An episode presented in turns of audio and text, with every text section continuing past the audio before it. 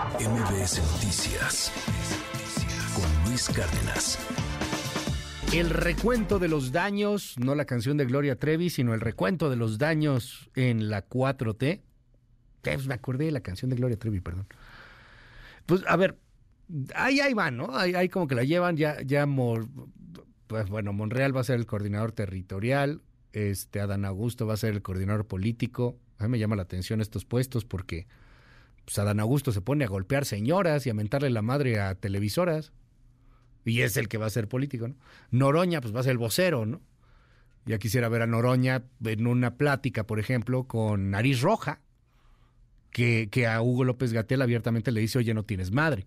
Nariz Roja es una de las organizaciones más importantes en este país que ha ayudado a niños con cáncer. Y, no es una frase mía, así le dijo Nariz Roja a Hugo López Gatel, no tienes madre. Imagínese Noroña, que se supone es el que tiene que ser enlace con este tipo de organizaciones, pues, pues va a ser interesante a ver cómo le va. Este, ¿qué otro hay por ahí? Bueno, va a ver qué pasa con, con Ebrard, ese es el que sí parece más dañado. No, no, no parece que vaya a tener mucho camino, pero difícil que se sienta, y ya lo dijo, que no va a aceptar ser coordinador de los senadores, que él quiere ser presidente.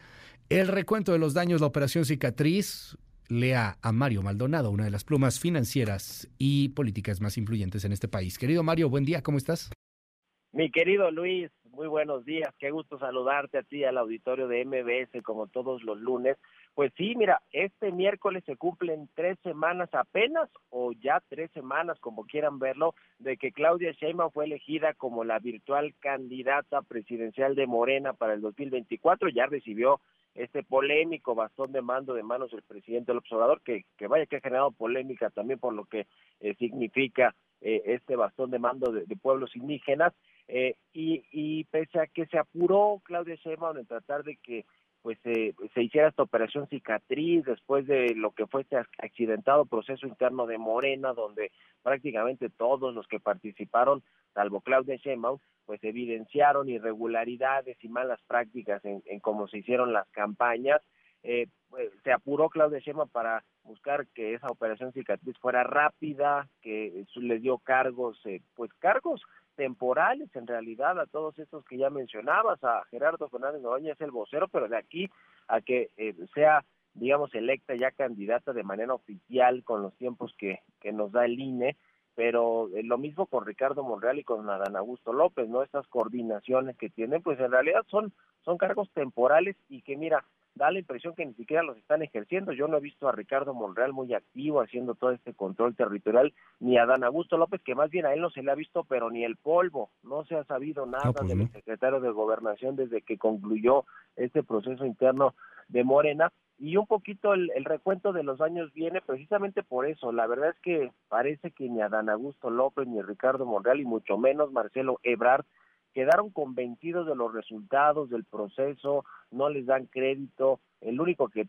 no lo reconoció claramente es Marcelo Ebrard y todavía está en veremos qué va a ser, cuál, cuál va a ser el futuro. Hay, hay quienes dicen, sus cercanos, dicen que va a buscar la impugnación de todo el proceso interno de Morena ante el Tribunal Electoral del Poder Judicial de la Federación y a ver si le da la razón o no y si puede hacer algo, yo lo veo prácticamente imposible. Dicen que tampoco tiene la puerta cerrada ya de plano con la oposición, con el Movimiento Ciudadano, con el propio Frente Amplio Económico. Ya veremos qué pasa con Ebrard, pero con, con respecto a, por ejemplo, a Dan Augusto López, esta figura pues muy relevante en, el último tramo del gobierno del presidente López Obrador como secretario de Gobernación y de quien se decía que podía ser una corcholata que, fuera el caballo negro, que diera la sorpresa. Bueno, no solo no dio la sorpresa, sino, sino que se fue hasta un cuarto lugar de los seis, de las seis corcholatas, el cuarto lugar, eh, y, dejando a Monreal en el sexto. Eh, en la operación cicatriz, bueno, se culpa ahí de, de pues, del fracaso de Adán Augusto López. Además, yo creo que de que él mismo cometió errores. A Arturo Ávila, quien fue eh, quien lo quien lo coordinó prácticamente toda la campaña dicen que bueno pues él recibió dinero de los empresarios y que no los terminó canalizando completamente a, las actividades del exsecretario de, de Gobernación. Él fue el que llevó a Andrea Chávez y a Abraham Mendieta, al equipo de Adán Augusto López y bueno, pues conocemos lo que sucedió, ¿no? Fue fue desastrosa esa campaña y finalmente lo dejó en el cuarto lugar eh, de las de las eh, corcholatas. Eh, el caso de, Ricardo Morales creo que es todavía más vergonzoso, ¿no? Porque se fue hasta el sexto lugar y, y conforme se, se, dieron los lineamientos de cómo, de qué cargos les iban a entregar a las corcholatas que no ganaran, pues Ricardo Morales prácticamente ya no tiene cabida en ningún lado, ya no puede repetir como senador, no va a ser el coordinador de los diputados de Morena, no va a ser el candidato de Morena en la Ciudad de México, pues ¿qué le queda? Quizá pelear por la alcaldía de Cuauhtémoc, no él, alguien cercano a él que pudiera mantener, digamos, todavía este bastión eh, eh, en la Ciudad de México por parte pues de la oposición, porque hoy es Sandra Cuevas, la alcaldesa de Cuauhtémoc, así que eh, mucho mucho aprendizaje, reflexiones deberán de quedar después del proceso del proceso accidentalísimo de las corcholatas, sobre todo de cara a lo que vendrá ahora con los nueve estados, pero en particular con la Ciudad de México. Yo creo que Claudio Sheinbaum algo aprendió de ese proceso federal de las corcholatas o buscar la candidatura presidencial para saber pues cómo va a jugar las fichas con Omar García Harfuch, con Clara Brugada, con el mismo eh, Hugo López Gatell, a quien ya pues le dio su visto bueno la jefa, la jefa de gobierno, pero también hoy se define entre hoy y mañana, creo que es hoy cuando va a definir Mario Delgado, el presidente de Morena, si va a competir o no finalmente por, por la candidatura de la Ciudad de México, yo creo que no va a ser así, creo que se va a quedar en Morena, pero, pero algo deberá de servir todo este accidentado proceso para las candidaturas, las nueve que faltan por definir en Morena, mi querido Luis. Vaya tema porque, pues bueno, ya, ya empiezan justamente en esta semana con estos asuntos, ya hay favoritos, ya hay cargadas, ya hay quien abiertamente de plano dice, bueno, pues Claudia Sheinbaum va a tener mano, ella va a decidir quién va, quién no va, como dando a entender de, o sea, neta, alguien creyó en la encuesta, eh, y pues, pues a ver en, en qué acaba. ¿Sabes qué es lo más interesante? Este, a lo mejor un tanto triste, nostálgico el asunto, pero pues, ¿en qué va a acabar Ebrard, caray? O sea, no, no veo que el presidente le quite el bastón de mando y se lo dé, ¿no? A, a, Ebrard. Y, no creo que tampoco lo vayan a aceptar en MC. ¿Tú qué ves? ¿Qué, ¿En dónde ves al ex canciller? Uno de los grandes pues, políticos mexicanos. En algún momento le decíamos, creo que tú también lo mencionaste así, como el bombero de la nación, querido Mario. ¿Dónde lo ves? De, mucha confianza del presidente López Obrador durante por lo menos la primera mitad de su gobierno que fue el bombero, el apagafuegos de todos los, los temas, no solo los que tenían que ver con la Cancillería, sino con todos los temas importantes del país.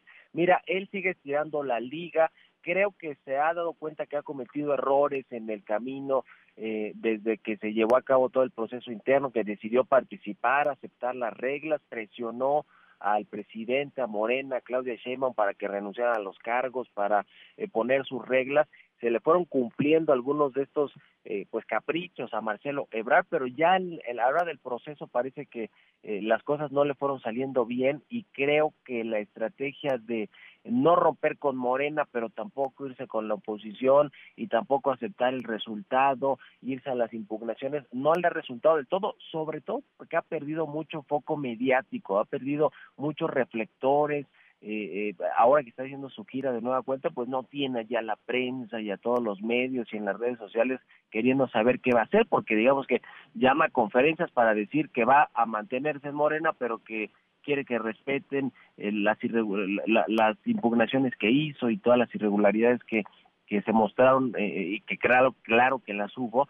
Eh, yo, mira, yo lo que te decía, su gente cercana dice que la última instancia para eh, tratar de echar atrás este proceso de Morena es el Tribunal Electoral. Mira, incluso si el Tribunal Electoral del Poder Judicial le da la razón a Marcelo Ebrard, es una decisión de partido, de Morena, no creo que eh, el presidente Mario Delgado y el presidente López Obrador y la misma Claudia Sheinbaum digan, bueno, pues ya el Tribunal Electoral dice que tenemos que reponer el proceso y vamos a hacerlo de nueva cuenta. No va a suceder, creo que ese es el último eh, eh, escalón que le queda a Marcelo Ebrard, pero tampoco se descarta dentro de, de, su propio equipo cercano al ex canciller que, que, que pueda volver a coquetear con la oposición. El problema es que la oposición pues cada vez está más cerrada para Marcelo Ebrard porque ya tienen amarrados a sus candidatos o candidatas, aunque hay quien tampoco descarta en una de esas ocho Galvez pues no termine de dar el ancho para ser candidato y de frente pudiera voltear a ver a Marcelo Ebrard como opción emergente, lo mismo Movimiento Ciudadano con Samuel